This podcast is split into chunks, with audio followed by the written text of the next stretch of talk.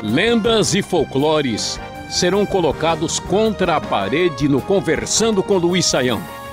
Vamos juntos entender se vale a pena dar atenção aos mitos, personagens populares e histórias que estão na boca e na mente de muita gente. O professor já está preparado para responder as perguntas e dúvidas enviadas para esse espaço. Olá, ouvintes e professor Luiz Saião. Para iniciar esse tema, queremos todos saber o que são lendas.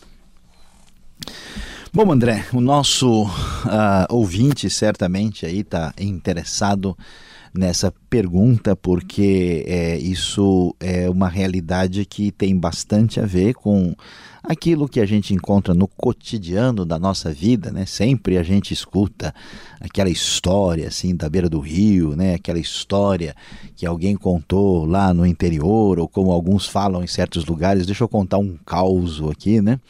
E, muitas pessoas, eh, por outro lado, né, além dessas histórias populares assim que são chamadas de histórias lendárias, muita gente, assim, quando vai falar da Bíblia ou de qualquer coisa ligada à, história da fé, também aí fica fazendo aquela, aquela é, colocação né, sobre será que isso aqui é verdade, é lenda, né? Como é que a gente lida com isso? Bom, as lendas são as histórias populares que fazem parte né, de uma eh, de uma cultura e que nós entendemos que fazem parte do imaginário de uma determinada sociedade, de um povo, de uma etnia. Então, uh, nós temos dentro do contexto brasileiro, né, não só do brasileiro, mas do mundo todo, muitas uh, lendas que nos contam de maneira fantástica uh, realidades eh, que fazem parte dos desejos, anseios e ideias uh, que estão na cabeça de uma determinada população, nos sentimentos, no coração, mas que não são é, realidade eh, histórica, objetiva. Né? Então a lenda sempre faz parte desse universo fantástico. Mas é um negócio interessante aqui, André. Né? Veja, apesar da lenda lidar com uh, referências fantásticas, a mula sem cabeça, né? o, o curupira, né? o saci pererê eh, e todas essas coisas assim, por trás dessas histórias existe aí uma, uma expressão de uma determinada verdade cultural, espiritual, sociológica, uh, de um determinado grupo, de um povo, de uma certa comunidade. Né? Então, por incrível que pareça, por mais fantástica que seja a lenda da perspectiva assim mais objetiva, histórica e palpável, ela revela realidades muito mais concretas e poderosas do que simplesmente né, a mera história, vamos dizer, entre aspas, objetiva. Então é isso que a gente pode dizer inicialmente sobre as lendas.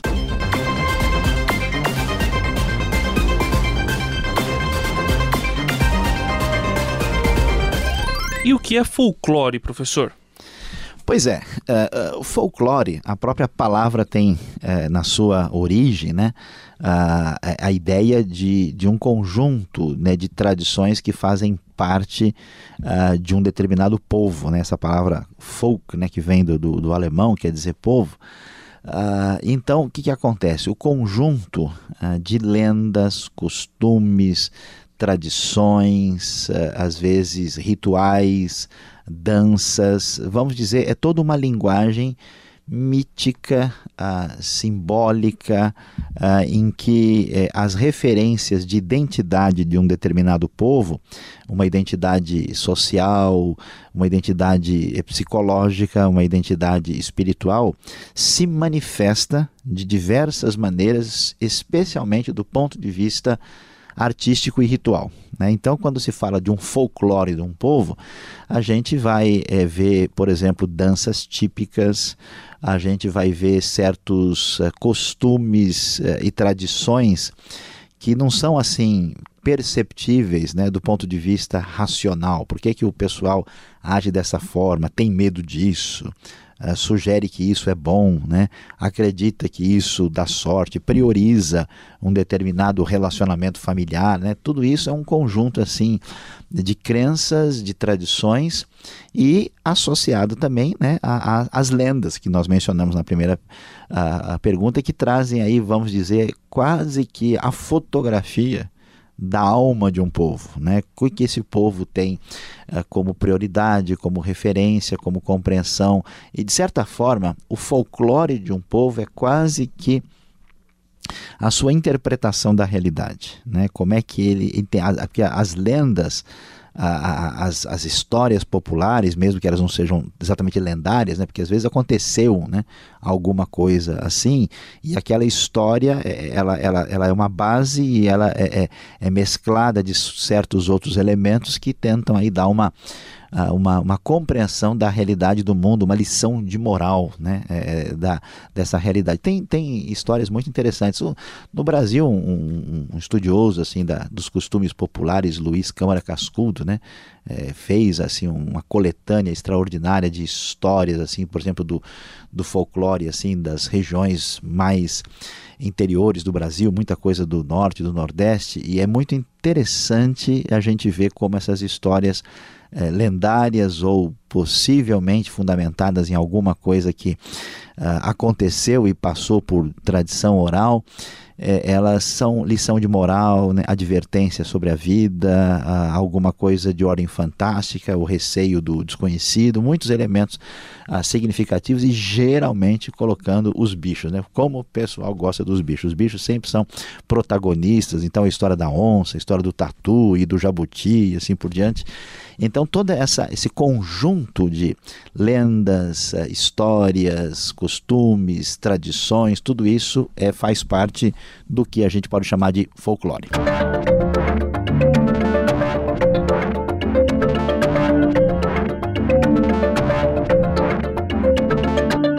Eu não disse antes, professor, mas a verdade é que o Gessione acha que as lendas e os folclores presentes no meio educacional prejudicam a santificação de alguns cristãos. Qual deve ser nosso posicionamento diante disso? Dá para usar o folclore de forma cristã, cristianizar uma cultura? Pois é, uh, veja bem, é, é, verdade né, que muito do nosso folclore, uh, da nossa tradição, das nossas lendas, não tem sintonia com a, a escritura muito do que é apresentado é, é, até assustador, até música infantil, né? Você vê nana nenê que a cuca vem pegar, né? que isso é coisa de cantar pro nenê, né? Boi da cara preta, pega essa criança que tem medo de careta. Ah, o pessoal podia fazer uma coisa melhor, né?